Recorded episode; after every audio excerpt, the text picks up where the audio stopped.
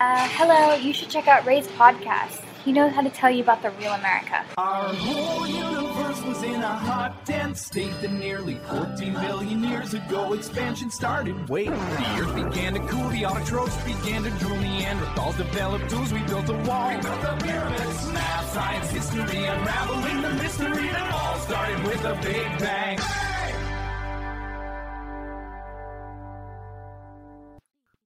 Hello，大家好，欢迎收听本期的老马侃美国，我是老马。今天这期节目啊，主要聊的是关于思想的传输、脑机接口，以及现在整个行业到底发展到什么水平。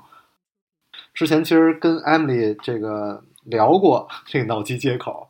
然后今儿我们在这个路上对这个台本的时候，发现我都忘了。我说，哎，这我这好处啊，就是哎这个。忘得快，所以每次聊天都跟第一次聊一样。哎，所以今儿呢，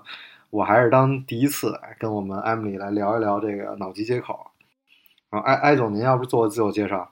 哎，感谢感谢马老师啊，大家好。然后今天晚上应该也有一些我认识的朋友，我看到有在 Room 里面。然后之前和马老师有聊过一些技术相关的一些东西。那嗯，所以就脑机接口这一块，因为现在也有非常多的关注嘛，我们就想说，可能针对这个 topic 有一些技术性的，然后还有一些比较有趣的东西，也可以跟大家一起聊一聊。这个，那我们就先聊了，就是说这脑机接口这事儿吧，其实哎，不光是马斯克，其实很早之前就有了。呃，我们之前最早聊就是说，一个是看电影吧，因为这种。比较新潮的东西嘛，大家都是通过电影啊什么知道。然后之前有一个特火的一个叫 Upload 啊，这个上载新生嘛，就是就是一个特别火的一个视频。然后就哎特有意思，就是说可以把人的意识上传啊什么的，然后你就不用现实生活中活着了，您也不用考虑买房了，是不是？就基本现实生活中烦的事儿都没有了，您就这个意识存在，是吧？不是说那个。聪明人什么好玩吗？就是说这个思考就已经很好玩了，那您就可以随便思考了。结果你上传上去之后呢，就特费劲，发现这个 所有的东西，就想享受的东西都得都也都得花钱。其实类似这种电影啊特别多。那么这中间其实就我们就首先就得先得讨论，就是思想是什么，包括意识是什么。然后啊，我们之前就聊过，我们说这个整你要想聊脑脑机接口，就聊碎了啊，聊碎了，就是三件事得聊清楚。第一个就是说意识替换，就是哎，我能不能把我意识上传到电脑上，甚至说我的意识跟别人替换一下。另外一个就是意识对接，哎，就是我有没有可能，就是说把我这意识跟那个，比如跟艾总，哎呦，我们这个这艾总不合适啊，比如跟一个。人家养一宠物是吧？跟这宠物对接，然后我就直接知道这宠物它每天活什么样。这然后第三种呢，就是人脑组织跟这个机械体的融合，这都是咱们得聊之前得先就就是拆碎了去聊这些事儿啊。那首先就是说前两个就是觉得离得太远了，就是基本大家都完全不知道怎么办。那么就是反而是这个人脑组织跟这机械体共融呢，还靠谱一点儿，就是还。还可以，为什么说呢？就是最早的时候，咱们这助听器，是吧？老老年人助听器，其实这就是脑机接口了。那艾总，您说是不是？哎，是的，是的。这有点这做作，有点做作。咱们就开着点，开着，就就跟平时喝酒一样，哎，您就就聊就行了。你就经常会有朋友问我这个话题，就是，哎呀，现在好像有很多公司，特别是 Neuralink，他在做这样的东西，是不是我们马上？就可以实现什么意识上传啊？比如说很多电影还有游戏里面都会有这种情节，然后大家就觉得这个好像特别酷，这样。这个我觉得其实还是挺远的，嗯。怎么说？就是大家最愿意聊这个，就是因为特别愿意聊科科幻的东西嘛，因为好幻想。特别是就是说像我们这种就是不懂技术的人，然后说做自媒体什么的，就特别愿意聊这个，因为你你这个好聊，谁都能说两句。但是你你实际说，我就说为什么愿意让您聊，就是我们还是想聊点，就是现在到做到什么水平了，是吧？就是包括就是说有什么真的能是推动社会发展，或者说真的是就是现在到底到什么地步了？然后有有我们有生之年能看到什么水平，对吧？所以这块儿像比如说为什么管这个脑机接口叫 BCI，哎，您可以介绍一下。嗯，现在的技术发展，大家也知道，已经不是按照以前的这个规律在走了。以前可能我们很多东西都没有，包括啊芯片也好，深度学习也好，这一些东西都没有，那么可能进展会稍微慢一些。但是到最近几年的话，有很多新的技术涌现之后，它可能会是一种指数级的增长。和发展速度，那么我们就大概先来说一下，可能我们现在观察到的一些事情。就因为 Elon Musk 现在非常的火嘛，然后那他旗下的公司也得到了全球很多人的这个关注。那么一出来一个什么概念，就马上会变成一个风口。这样，其实 Neuralink 这一家公司呢，是在很早之前就已经有了，他们这个团队就嗯，当时是有一些这个。算是高校的，还有医院的一些非常顶尖的这个呃人组合起来的。那么他们在去有有过两次发布会，然后呢，分别就是都有一些新的一些里程碑的一些这个东西，在行业内也是非常轰动的，让很多普通人知道了说。啊，这个原来现在有这样的一个技术，但是其实我们如果去看这个 BCI 的技术的话，稍微做我这边稍微做了一点 research，就是说这个东西并不新。如果我们真的要去追溯呢，嗯，我觉得。第一个最早可以说到这件事情，应该是差不多在一九二四年的时候，就是有一位德国的这个精神病学家 Hans Berger，当时他已经发现了这个 EEG 的这个就是脑电波传脑电波这样的一个存在。那么在这个之后，其实我觉得算是开始了 BCI 这个研究的一个出发点吧。嗯，再之后呢，是在一九九八年的时候，当时我觉得算是有一个非常厉害的一位科学家，他是叫啊 Philip Kennedy，对，啊美国的一位科学家，当时呢，他是第一次把这个脑机接口的设备植入了人体。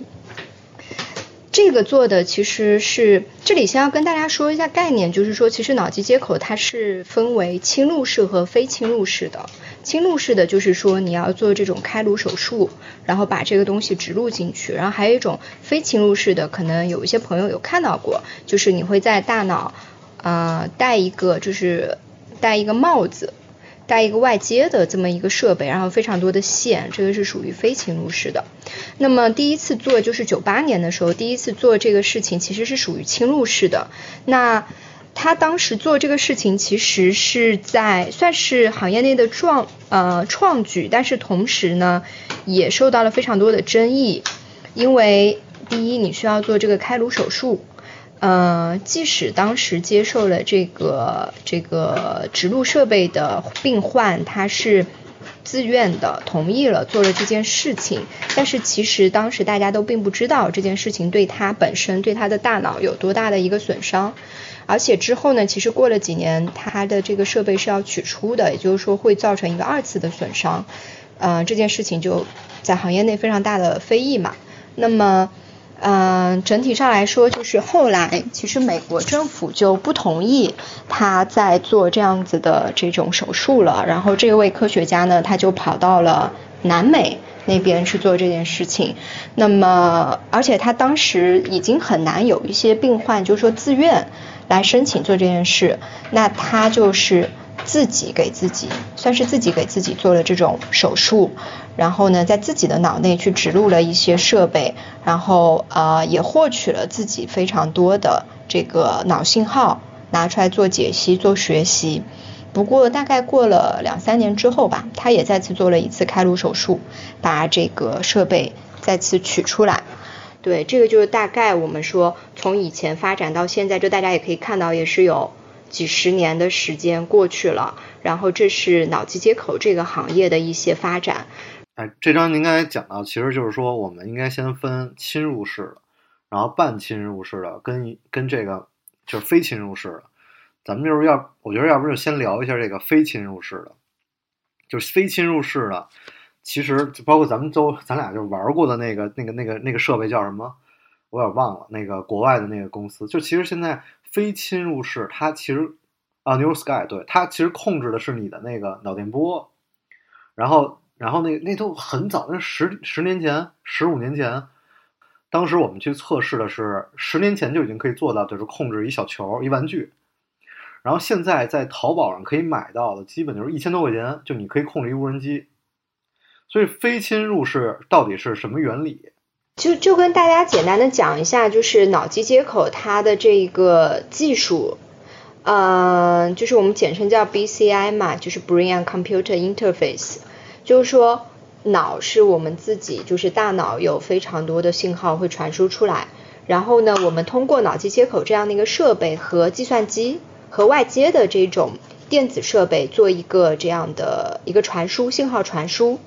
对，这个是大概脑机接口的一个概念。那么中间的话，其实是分为第一个，我们要去采集脑信号，然后呢，我们采集了信号之后，再做信号的分析，然后信号可能会需要做一些再编码，再做一些反馈。那么在这个里面的话，其实最重要的一步，大家应该就可以想到，就是脑信号的采集这件事情。那么也有很多的朋友就是会问到，就是说。哎，现在我们对于这个大脑信号的采集，第一，我们可以采集什么样的一些信号？然后第二，采集信号的这个质量到底是怎么样的？所以就是从这个采集信号来说，就是嗯，其实没有大家想的说，我们现在已经可以采集非常非常多的信号了。呃，我们也有和就包括马老师，我们也有和一些这种做脑科学的一些教授有去做过交流嘛。就是也知道，就是其实人脑到目前为止，我们对它的认知还是比较浅的。顺便提到，就 Neuralink 其实它做的是侵入式的。对，因为 Neuralink 它做的其实那个就是那叫缝纫机是吧？那个就是那个脑神经的一个机器人儿，然后它是把那个针，然后电极线，就是就是，所以这中间就讲的其实又讲的又得细，就是这一聊就得聊细，就是。人脑是怎么工作的？是神经元，神经元跟神经元之间传输，然后它是把那个电极贴到神经元上，因为这样采集的效果是比较好的。然后第二个，其实他们那个，嗯，就是他们做的那个缝纫机的设备，就是他，我不是之前有提到他们有做两次的发布会嘛？然后第一次发布会其实就是发布了说他们做出了这个缝纫机的这个设备，这个是一种无创的侵入式这个脑机接口植入的设备。这个在行业内算是一个我觉得比较突破的，因为你就不需要做那种很痛苦的损伤会比较大的这个开颅手术了。然后呢，那第二次的发布会其实它就是对于他们那个放在里面的设备做了一个升级，就他们从有线做到了无线的这样一个设备。就这这其实特别有意思，就是扎克伯格那个前一段时间有一采访，然后他就说，他说那个我觉得没有人为了。这种用 VR 跟 AR，然后愿意把头给割开，但其实就是人家已经是无创了。然后还有一个我觉得特别有意思，就是我觉得那个特别是女性啊，就是脸上动刀都随便动，就别说 别说头上做个孔了，我说这这有勇气的人有的是啊，这个。对啊，肯定有啊，就是包括有些人想，就包括做研究啊，然后我相信应该会有这样子的一些人愿意去尝试做这个事情。对，所以这中间其实我们就是，如果要要岔开了讲，就是我当时想的最好的就是说，我在头上打了它那个就是侵入式的那个神经接口之后，然后这个神经接口可以可以帮我连互联网，或者或者说可以直接帮我连连一些外接设备，这样导致就我不用学习了，因为我这人就跟您聊天，您也对我了解，我这记忆力贼差，聊什么第二天全忘，然后这个这这玩意儿就是哎，我不用记了，我就取消了我学习需要去记忆这个过程。哎，我觉得这个就是特别大进步，但实际上，哎，您上次跟我讲了，是吧？这其实是也非常难啊。不，我还有看到去年的时候有一家公司是在上海这边，啊，从以色列回来的一个华人团队，我觉得他们那个做的也是非常好的，就是呃，算也算是是个 startup 嘛。他们是说做了一个非侵入式的设备，然后呢是专门针对这个呃有一些自闭症的小孩子。为什么只是针对这个？我当时有去问过他们的那个人，他们是说，因为其实针对不同的疾病的话，你这个脑信号这个发出来的这些信号是不太一样的，所以呢，他们就是首先第一步用这样的设备去接收这样的信号，然后他们最他们在后台需要把这个信号传输到他们的这个云端的这个系统里面去做一些训练。那么，呃，这个所以是需要持续性的。那他们呢就把这些设备，他们和这个政府的一些相关部门是做了合作，还有包括和专门的一些这种针对自闭症儿童啊、恢复治疗的学校啊，还有医院去做这种合作，就是可以让小孩子就在家，他不用一直待在医院里面。呃，在家里，然后一直带着这个设备去收集脑信号，然后在后台呢，他们第一是有系统可以去搜集信号做分析，然后第二，他们链接了全球非常多的很厉害的一些这个脑疾病相关的一些专家，或者是这个呃心理学相关的一些专家，可以针对这一些小孩子个体去做一些这个方案，去帮助他们这个在很早期的时候做治疗，因为其实。自闭症这个这个疾病是需要在年纪很小的时候就去做介入，效果是比较好的。但问题是，这个小的时候怎么知道孩子有自闭症？以为孩子就是内向。就是您讲的自闭症这个，我记得当时我跟您讲过一个，就是什么呀？就是说我有一个听众，他就是自闭症老师，然后他跟我说什么呢？他就说，他说你看的就是咱们，就是咱们去哪个商场啊？就是好多卖那个自闭症儿童的画儿。然后说这哎，这是自闭症儿童，哎，自这样自闭症儿童特别有天赋。然后那老师说，我就是自闭症老师，我教过上百个自闭症儿童，没有一个能分清颜色的，就是那小孩连颜色都分不清楚。说怎么作画啊？这不这不扯呢吗？然后他就给我讲，他说这就是有一个那个有一个哪个老师啊，他就是就假装他就画了好多小朋友的画，然后去骗钱。呃，这个他就说，他说你说不好吧？终于能让人家。终于能让人家那个怎么说，就是终于能让人家呃大家关注到自闭症儿童，但是呢，他这不好的点呢，又是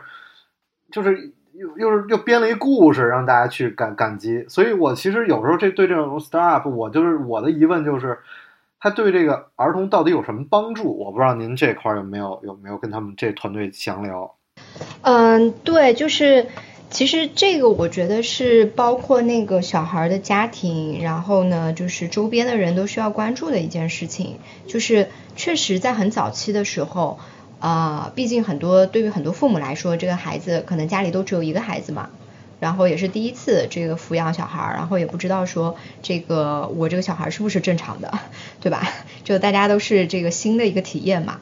呃，这个话题有可能，我觉得还需要和更多的一些跟这个教育相关啊，然后还有这个心理辅导相关的一些专家一起去聊。就有一点，就是他们这个设，他们这样子的一个方案呢，就是说，可能有些家长会意识到自己的小孩有一些问题，但他没有办法百分百的去确定说我小孩是得了什么病，对吧？确实像你说的，可能是内向，但是，嗯，他在某一些方面的表现，当然自己的父母亲是相对比较清楚的。那这一个设备它的一个好处就是说，通常来说，医院里面你带小孩去看病的话，它只是一个短阶段的，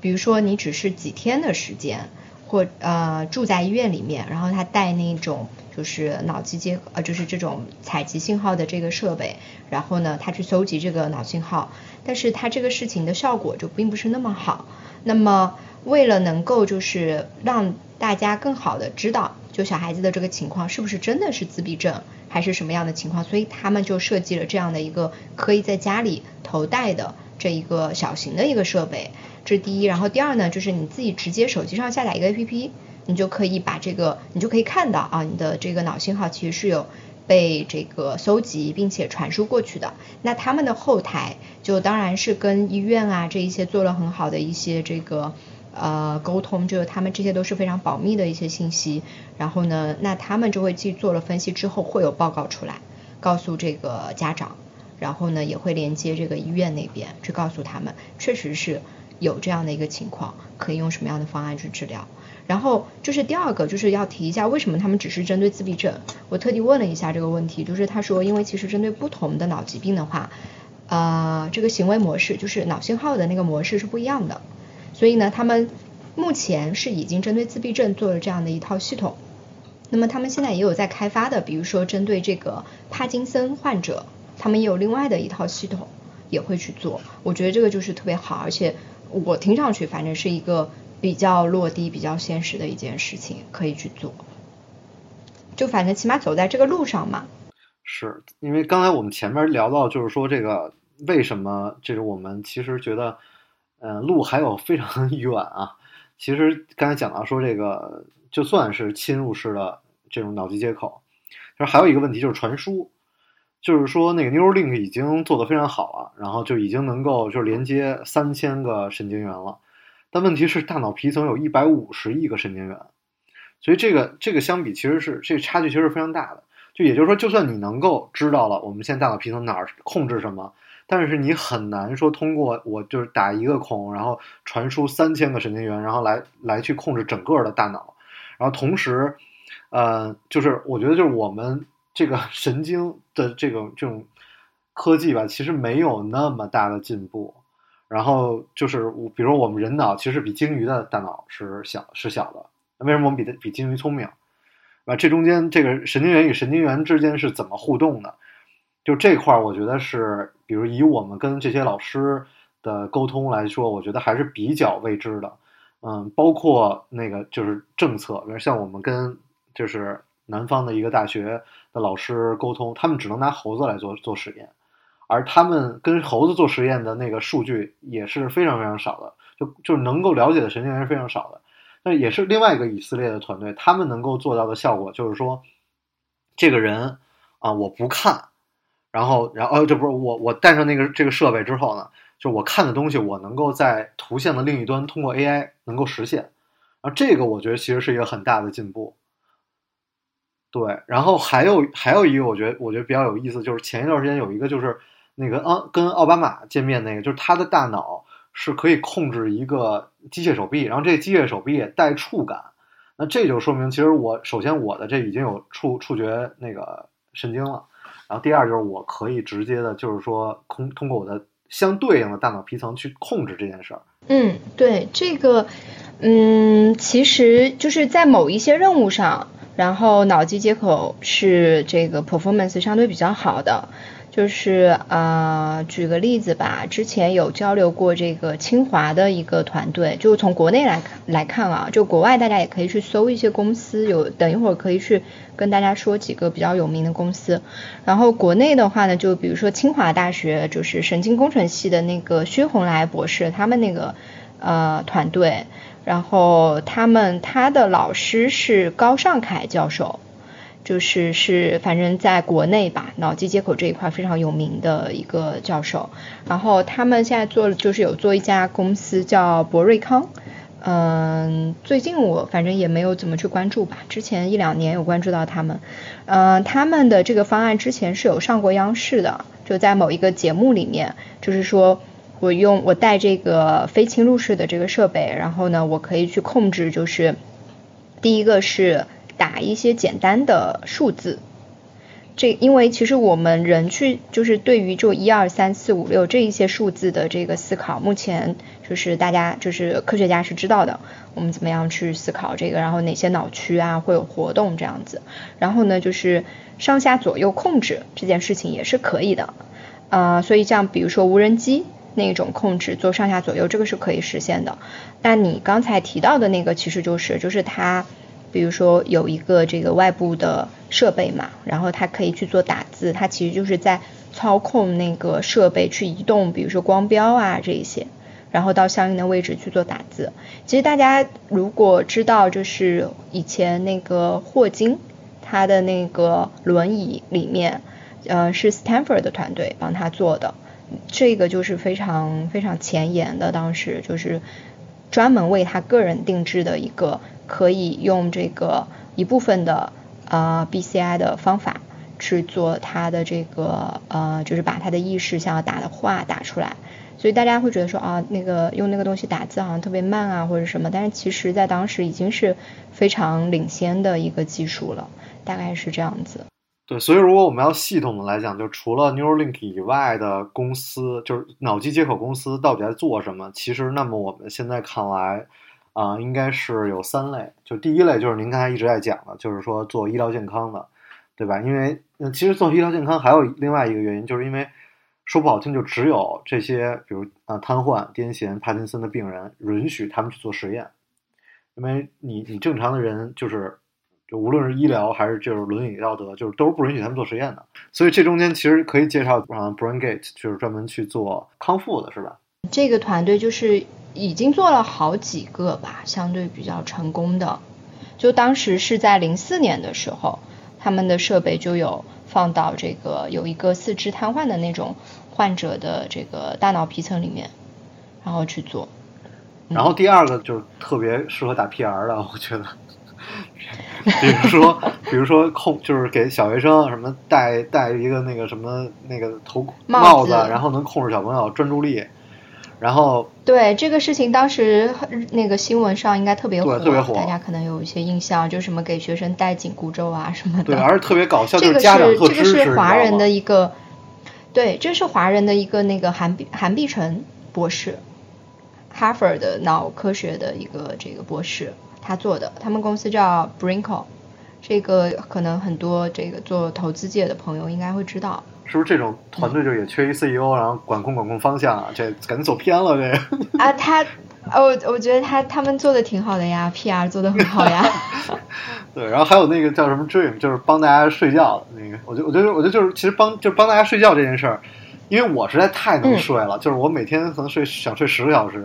就是完全没有什么失眠的烦恼。但是我就发现，其实这个帮大家睡觉这件事儿是特别特别大的、特别好的一个风口，就是无论是枕头还是说这个，对法法国有家公司就是专门做这个，靠这个骨传输，然后来帮大家睡觉。对对对然后第三类是什么？第三类是人机交互的。嗯，就所谓人类增强，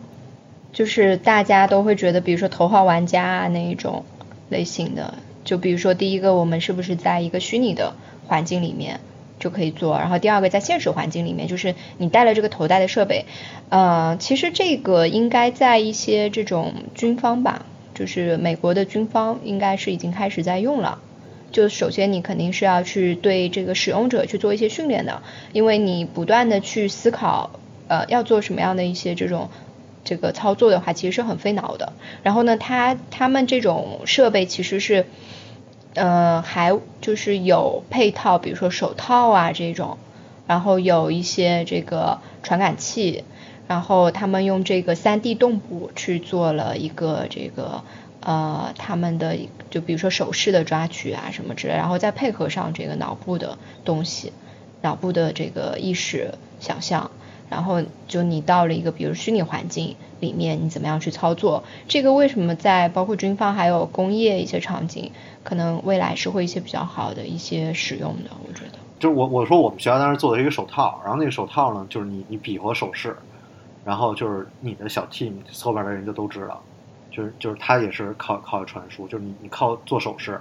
然后因为前因为比如一小队，你进一个小胡同嘛作战，然后你前面的人前面发生什么情况你又不能说，然后你怎么告诉后边的人，就你就做一手势，然后后边人就知道了，就这我觉得也也也也挺有意思的，啊对。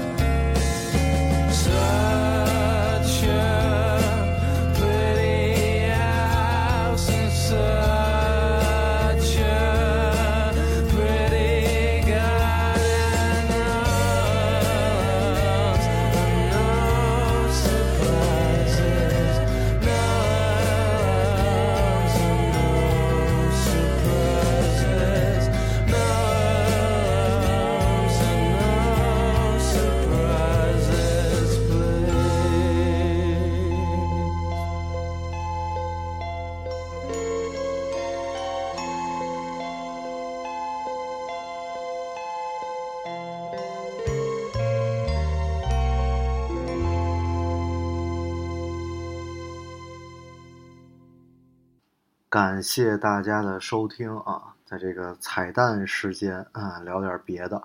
啊。首先，刚才这首歌是来自 Radiohead 的《No Surprises》，一首老歌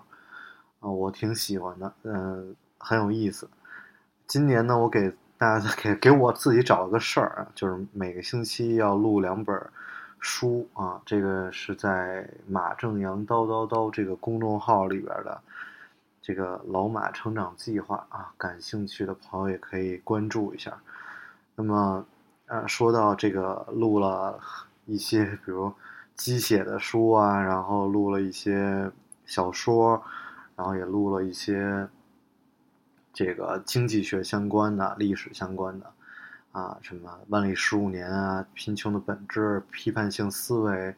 啊，各种各样的书啊，然后。特别巧，就是今天我还会 release 这本书，就是《基点临近》啊。这本书，嗯，我我我，因为其实很多东西观念我自己也是在改变啊。就我一直觉得，就是我讲一本书，我讲的再怎么好，也不如您自己去看一本书。但后来我发现，有的书呢，就是可能我你听我讲完了，你就不用去看了。这个就是因为它没有那么好啊。我觉得《基点临近》啊，这本书可能就有点这意思。嗯，倒也不是说人家这书写的不好啊，就是有点像我为什么要录这期那脑机接口这个一样，就是我之前讲过，但是我讲的没有人 Emily 讲的那么好，但是呢，就是我们这个做，比如说做这个自媒体啊，或者说大家这可能，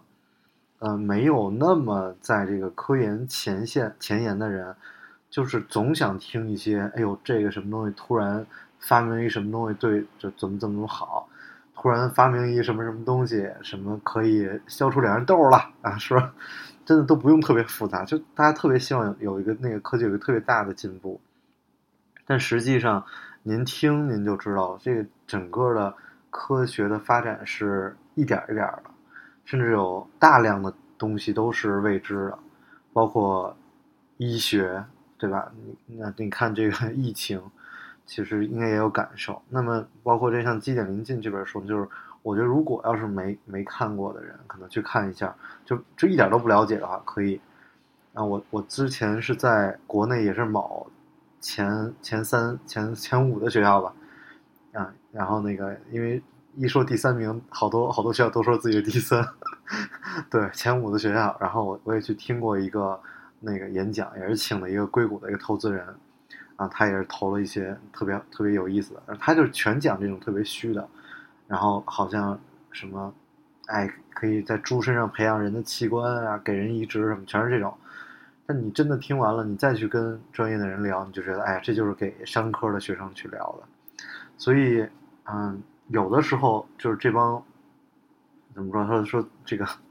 资本没有没有对错，这个就是有的时候你跟这帮投资人聊呢，觉得哎挺有意思的，